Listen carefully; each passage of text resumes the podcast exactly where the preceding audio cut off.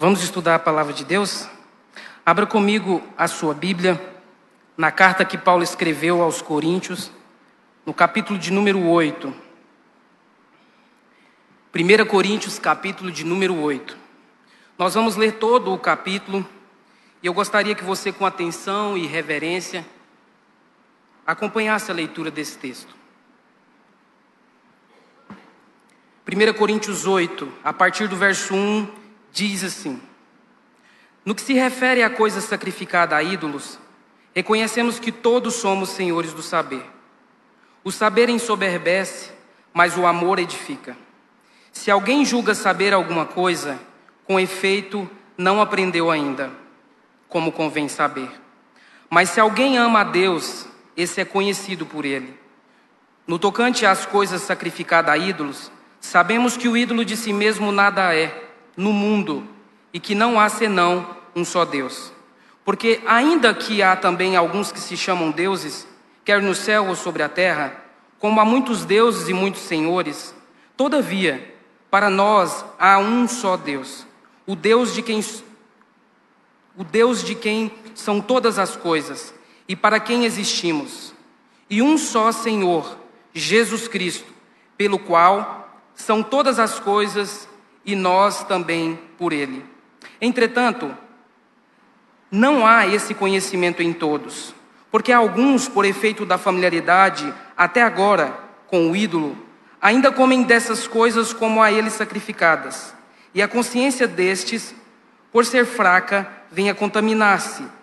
Não é a comida que nos recomendará a Deus, pois nada perderemos se não comermos, e nada ganharemos se não comermos. Vede, porém, que essa vossa liberdade não venha por algum modo a ser tropeço para os fracos. Porque se alguém de ti, se alguém te vir a ti, que és dotado de saber, à mesa, em templo de ídolo, não será a consciência do que é fraco induzida a participar dessas comidas sacrificadas a ídolos? E assim, por causa do seu saber, perece o irmão fraco, pelo qual Cristo morreu. E desse modo, pecando contra os irmãos, golpeando-lhes a consciência fraca, é contra Cristo que pecais. E por isso, a comida, se a comida serve de escândalo ao meu irmão, nunca mais comerei carne, para que não venha a escandalizá-lo.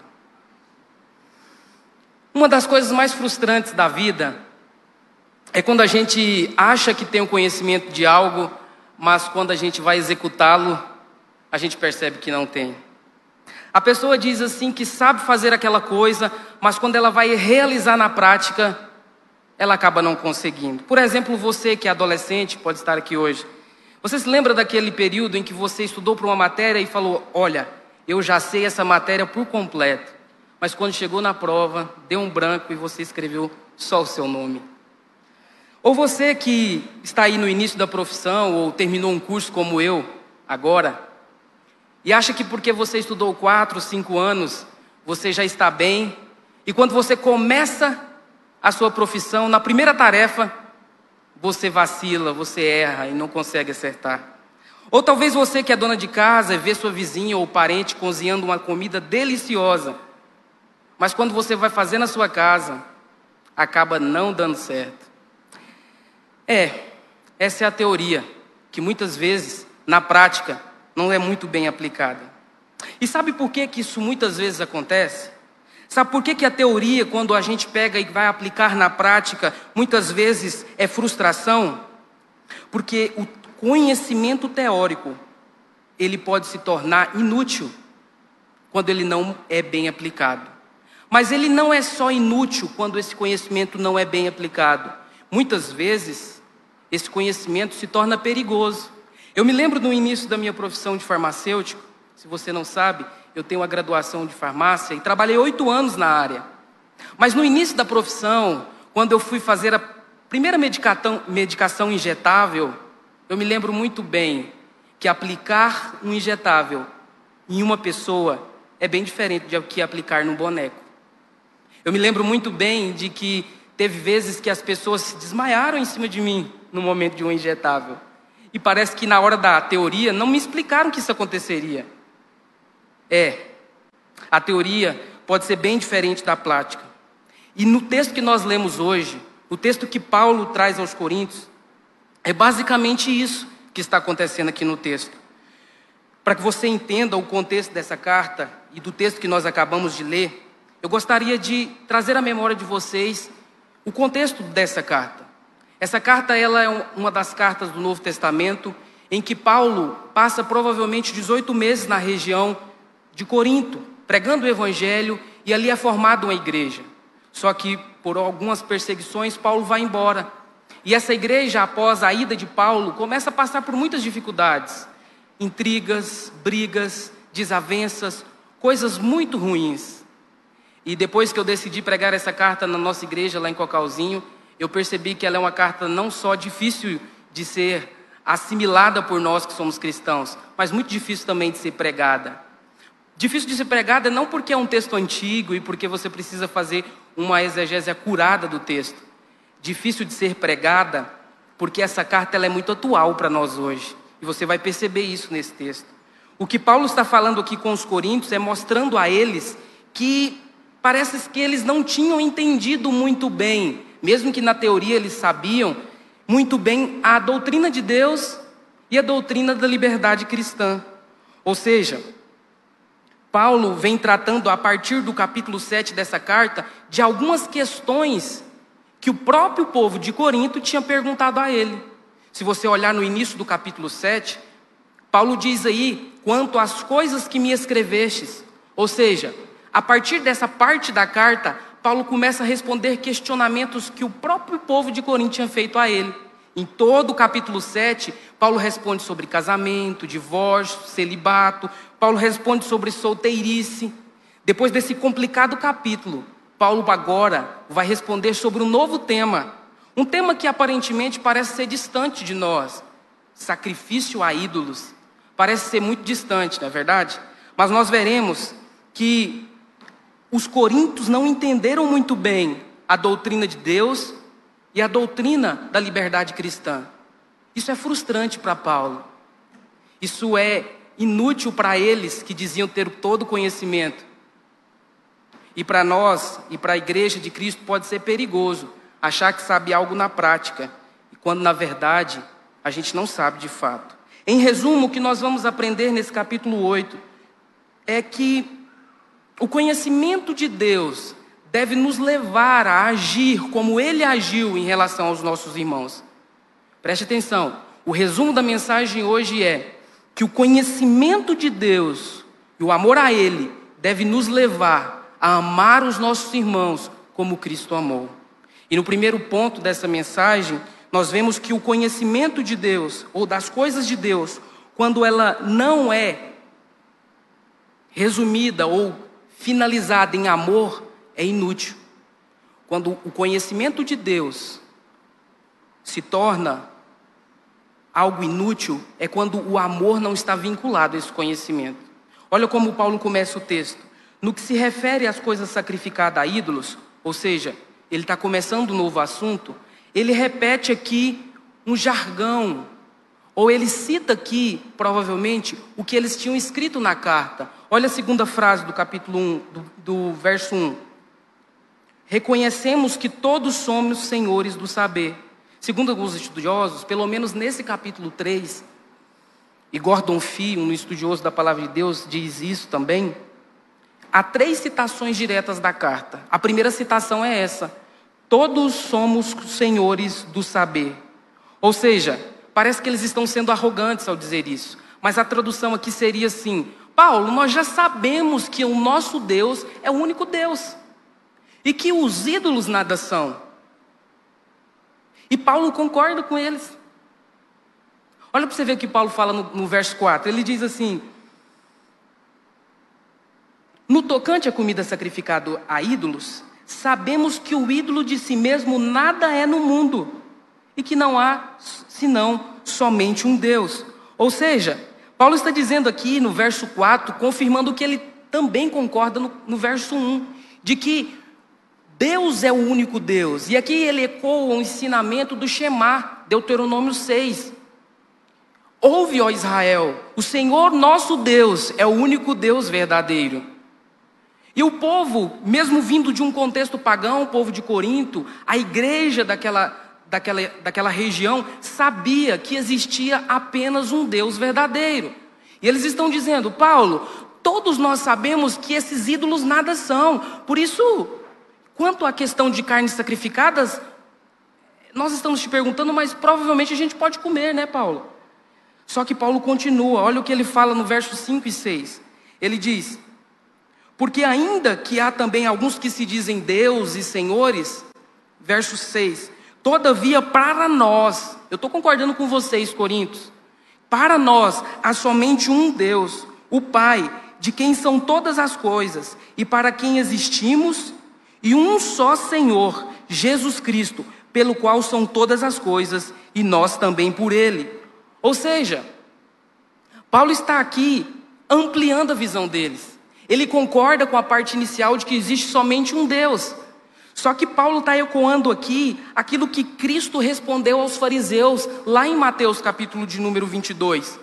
Certa feita, os fariseus querendo pegar Jesus, e a palavra lá em Mateus 22 é espreitá-lo. Eles perguntam para Jesus: qual é o grande mandamento? Eles estavam querendo que Jesus citasse o Shema. E Jesus fala assim: Amarás o Senhor teu Deus de todo o teu coração, de toda a tua alma, de todo o teu entendimento. Este é o grande e primeiro mandamento. Só que, como Paulo, Jesus amplia a visão de Deus para eles. Aqui no contexto, para os fariseus. E Jesus continua, ele diz: O segundo semelhante a este é: Amarás o teu próximo como a ti mesmo. Desses dois mandamentos dependem toda a lei e os profetas. Percebe, irmãos? Jesus está ampliando a visão dos fariseus e daqueles que estavam ouvindo a conversa. E Paulo está fazendo o mesmo com os coríntios. Meus irmãos, só existe um Deus. Mas nós temos que olhar para essa perspectiva de quem Deus é, na perspectiva de Cristo. E qual que é a perspectiva de Cristo aqui? É Jesus está dizendo que você deve amar a Deus com todo o seu ser, mas isso redundará, isso manifestará na prática amor pelo seu irmão. Tá vendo que quando a gente diz que ama a Deus e na prática nós não amamos o nosso irmão, a coisa não cola? É isso que Paulo está fazendo aqui. Paulo está dizendo que existe só um Deus, mas que Jesus está incluído nessa deidade. É claro que aqui ele não cita o Espírito Santo, mas nós sabemos no contexto da Escritura que Deus é único, mas é Pai, é Filho e é Espírito Santo. Então o campo de visão está sendo ampliado. Ou seja, Paulo aqui está dizendo para eles: existe só um Deus, mas esse Deus pede que na prática você redunde a sua vida em amor ao seu irmão, como Jesus Cristo fez. E é o que ele diz aí no final do verso 1. Ele diz: O saber somente ele ensoberbece, mas o amor edifica. Paulo está dizendo aqui não que estudar teologia, como eu fiz esses quatro anos que passaram, é inútil. Ele não está dizendo que essa igreja ou o presbitério de Anápolis investir na vida de um seminarista seria coisa que não tem muita importância.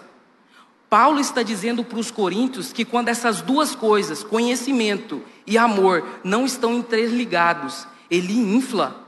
E a palavra aqui é ficar cheio como um balão, é se achar. Então, quando Paulo diz que o saber ensoberbece, ele está querendo enfatizar que o conhecimento que os coríntios tinham, e ele já tinha enfatizado isso no capítulo 1, verso 5, que eles eram ricos em toda palavra, em toda sabedoria. O conhecimento deles, na prática, deveria redundar em amor. E olha o que ele fala ainda no verso 2: E se alguém julga saber demais, é porque ainda não sabe direito. Se na na teoria você diz que sabe muito de algo, quando você chegar na prática, pode ser que você se assuste. É o que Paulo está falando aqui. E no 3 ele diz: E se você ama de fato a Deus, esse Deus único, esse Deus do Shema, esse Deus verdadeiro, você vai demonstrar isso e vai ser conhecido por Ele. Ou seja, Paulo está dizendo: ame a Deus, mas isso vai redundar em amor ao próximo. Isso é tudo que está acontecendo aqui nesse contexto. Tem tudo a ver com a situação que eles estão enfrentando. Olha o verso 7. Paulo diz: Vocês dizem que sabem muito, que tem muito conhecimento, estudou muito, mas isso não é algo que está acontecendo com todos. Há esse conhecimento, mas ele não há em todos, porque alguns de vocês, por efeito da familiaridade, até agora com o ídolo, ainda comem dessas coisas como a eles sacrificadas. E a consciência destes, por serem fraca, vem a contaminar-se. Ou seja, Paulo está dizendo: mesmo que a maioria de vocês saibam que não há problema nessas comidas, há alguns de vocês que, pela familiaridade com a sua vida anterior à fé, vocês estão comendo, mas estão contaminando a mente. O que, que Paulo está querendo dizer aqui? Paulo está dizendo o seguinte: a maioria de vocês não se escandalizam, não ficam achando ruim quando vocês comem dessas carnes. Mas podem ter no meio de vocês pessoas que, que vieram de contexto pagão, em que toda a sua vida, antes de conhecer a Cristo, praticava essas coisas como se fossem a ídolos. E agora, como vocês já são conhecedores e maduros na fé, vocês não estão se importando com a consciência desse irmão que é mais novo, que é mais fraco, que tem a consciência ainda pequena, que é um bebê na fé. E esse que é novo e que não tem um pleno conhecimento, a maturidade cristã suficiente, está tendo a consciência ferida. Vocês estão não se preocupando com a consciência do seu irmão. Ou seja, Paulo está dizendo para aqueles irmãos que não que comer a carne faria deles pecadores, mas não se importar com um irmão mais fraco, faria deles alguém que estaria pecando. Ou seja, Paulo está dizendo para eles, e ele continua no versículo 8. No versículo 8, não, ainda no versículo 7. E a consciência destes, por ser fraca, vem a contaminar-se. E fraca aqui, e Paulo utiliza bem essa palavra, não quer dizer que era uma consciência diferente da dos irmãos que eram considerados, entre aspas, fortes. Era somente que eles ainda eram novos no conhecimento de Deus. Poderiam ser re recém-convertidos, poderiam ser crianças que ainda precisavam de leite, como ele ainda fala lá no capítulo 3 da carta. Ou seja, vocês não estão se importando com esses irmãos. E a consciência deles, por ser nova na fé, está se preocupando. Será que agora que eu sirvo a Cristo, eu ainda posso continuar com as práticas que eu tinha anteriormente? E essa não preocupação, Paulo está repreendendo os coríntios e dizendo: não, vocês devem amar os seus irmãos e se abster dessas coisas, para que eles não venham a estar com a consciência ferida. Qual que é a solução para esse problema então? mandar aquele irmão estudar mais, dizer para aquele irmão: meu irmão, isso é coisa simples, você tem que entender essas coisas. Dizer para ele largar de besteira, dizer para ele que ele deveria parar de se importar com essas coisas mínimas. O que eu acredito que está dizendo aqui, que Paulo está nos ensinando é: ame esse irmão, respeite a sua fraqueza, olhe para ele com, com amor, o conhecimento que você tem e a maturidade na fé sua tem que levar você a amá-lo, a ensiná-lo. Porque senão, esse seu conhecimento só vai se revelar um conhecimento que não tem a prática devida. Isso está acontecendo, estava acontecendo naquela igreja e por causa do contexto parece que para nós hoje não toca em nós. Mas você talvez está pensando aí, Davidson, no Brasil nós não temos esse problema de carne sacrificada a ídolos. Eu sei que isso pode ser um problema lá do Paquistão, da Índia, do Nepal, um problema distante de nós. Por aqui no Brasil a gente não tem essas questões, Davidson. É, mas eu vejo que há situações em que a nossa liberdade cristã pode estar sendo mal utilizada. Um exemplo que muitas vezes é, vem à mente e que parece bobo para todos nós, parece bobo para aqueles que têm caminhada cristã há muito tempo, é, por exemplo, as festas juninas do meio do ano. Que problema tem em uma festa junina? Não tem problema nenhum.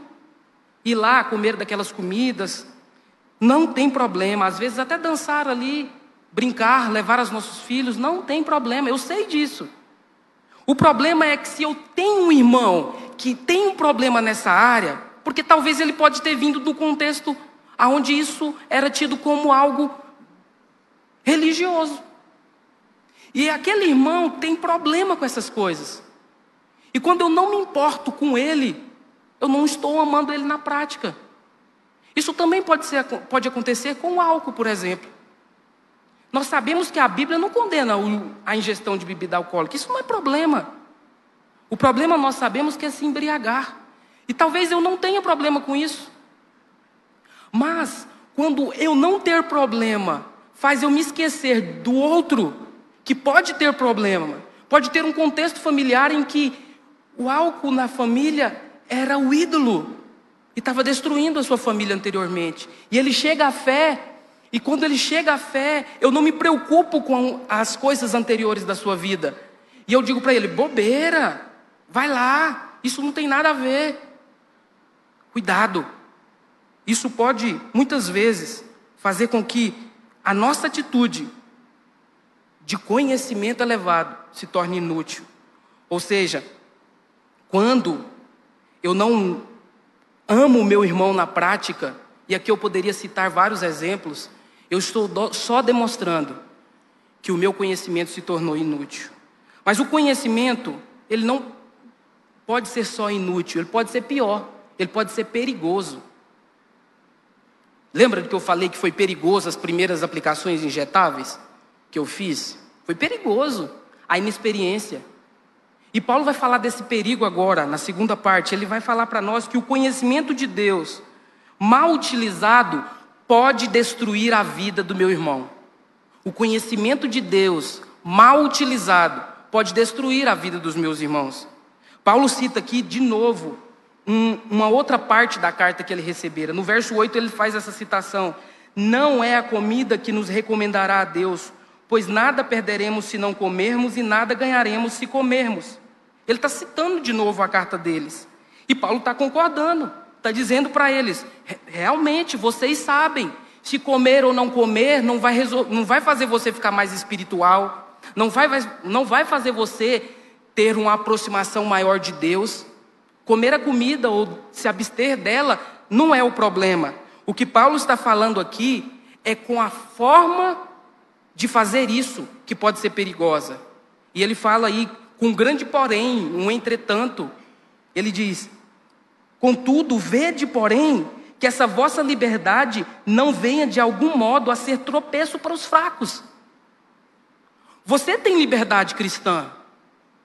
Há áreas cinzentas na vida cristã que você vai ter que decidir se você faz ou não.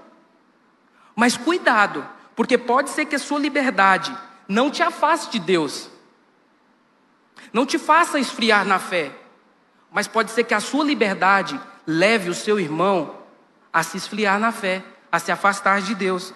Porque olha o que ele diz aí no verso 9, 10: porque se alguém tiver a ti, que és dotado de sabedoria, ver você como um irmão maduro, como um irmão a ser seguido, a um irmão a ser é, exemplo para ele, se esse irmão te ver em um templo de ídolo, não será a consciência desse induzida a participar de comida sacrificada a ídolos? Paulo está dizendo, para você estar lá nessa festa, pode não ser problema, porque naquela época, as festas, que hoje nós alugamos salões para fazer aniversários ou comemorar uma festa da empresa, naquela época as festas eram feitas nesses templos, festas da comunidade. E Paulo está dizendo: talvez você ir lá nessa festa que a sua família fez lá, mesmo que as carnes tenham sido sacrificadas a ídolos, e você comer lá, talvez isso não te enfraqueça a fé.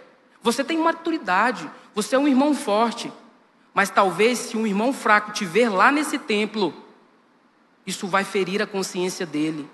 Vai ferir como? Paulo fala aí, ó, vai, no versículo 11: Assim, por causa do seu conhecimento, perece o irmão fraco pelo qual Cristo morreu.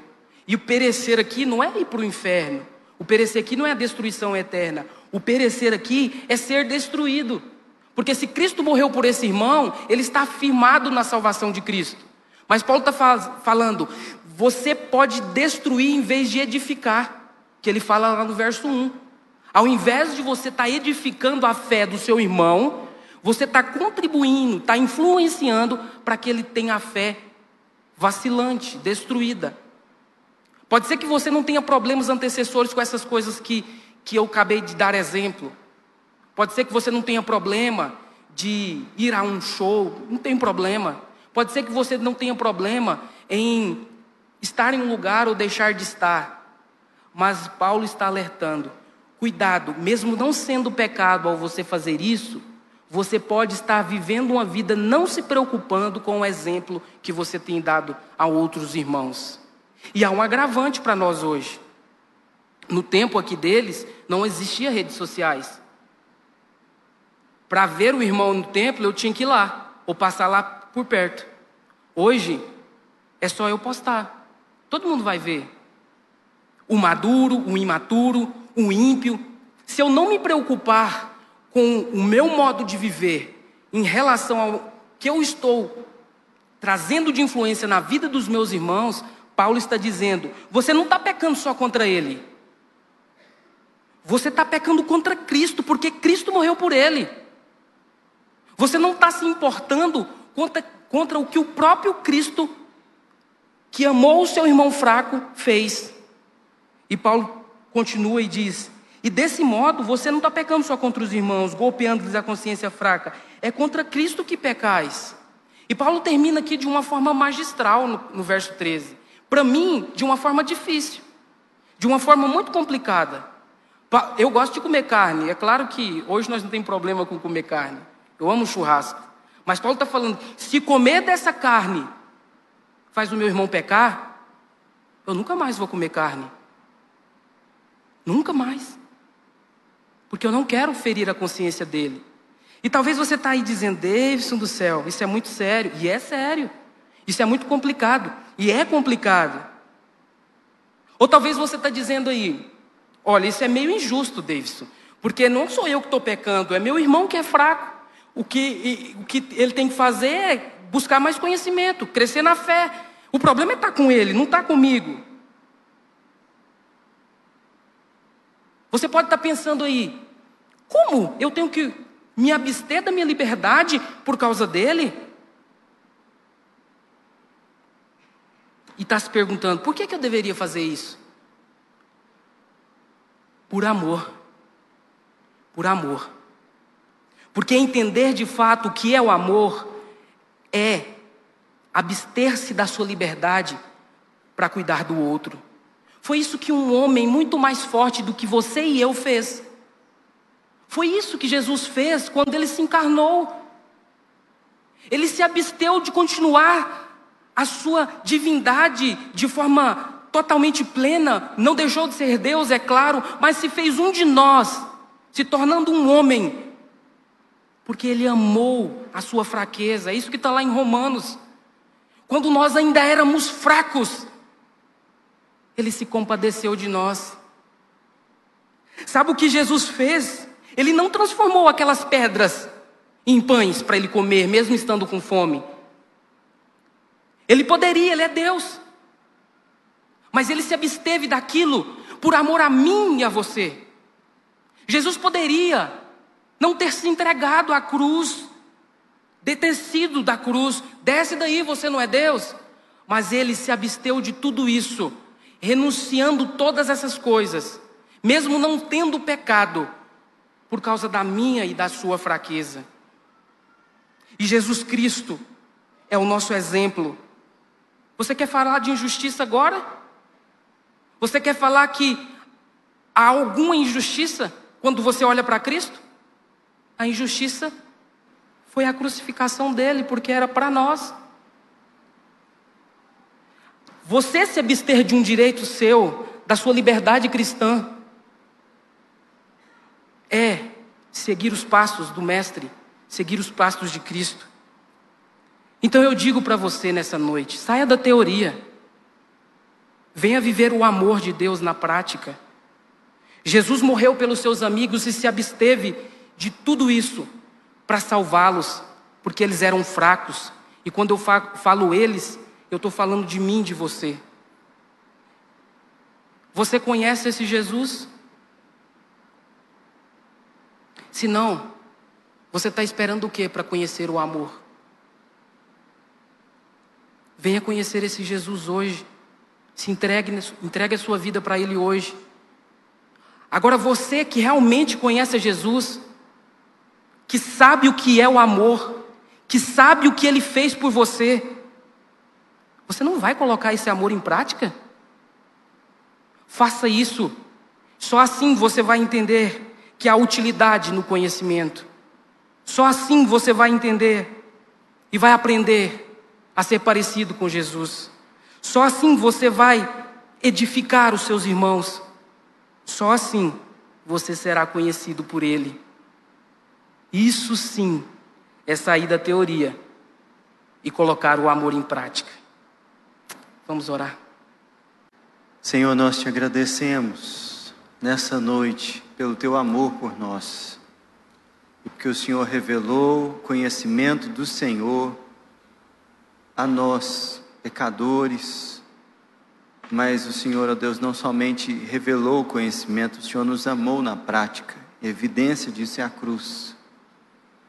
Consagramos a Ti as nossas vidas nessa noite, te pedindo que o Senhor nos ajude, não somente a conhecê-lo, mas a andar nos Teus passos, e amar, ó Deus, nossos irmãos, e a viver, ó Deus, para edificá-los em amor, e não para destruí-los. Te pedimos, ó Deus, que o Senhor ministre ainda mais ao nosso coração a esse respeito para que não sejamos, ó Deus, pedra de tropeço para aqueles que são mais fracos ou mais novos na fé. Mas que o Senhor faça, ó Deus, dessa comunidade uma comunidade forte, que fortalece aqueles, ó Deus, a quem o Senhor vai fazendo nascer na fé no nosso meio.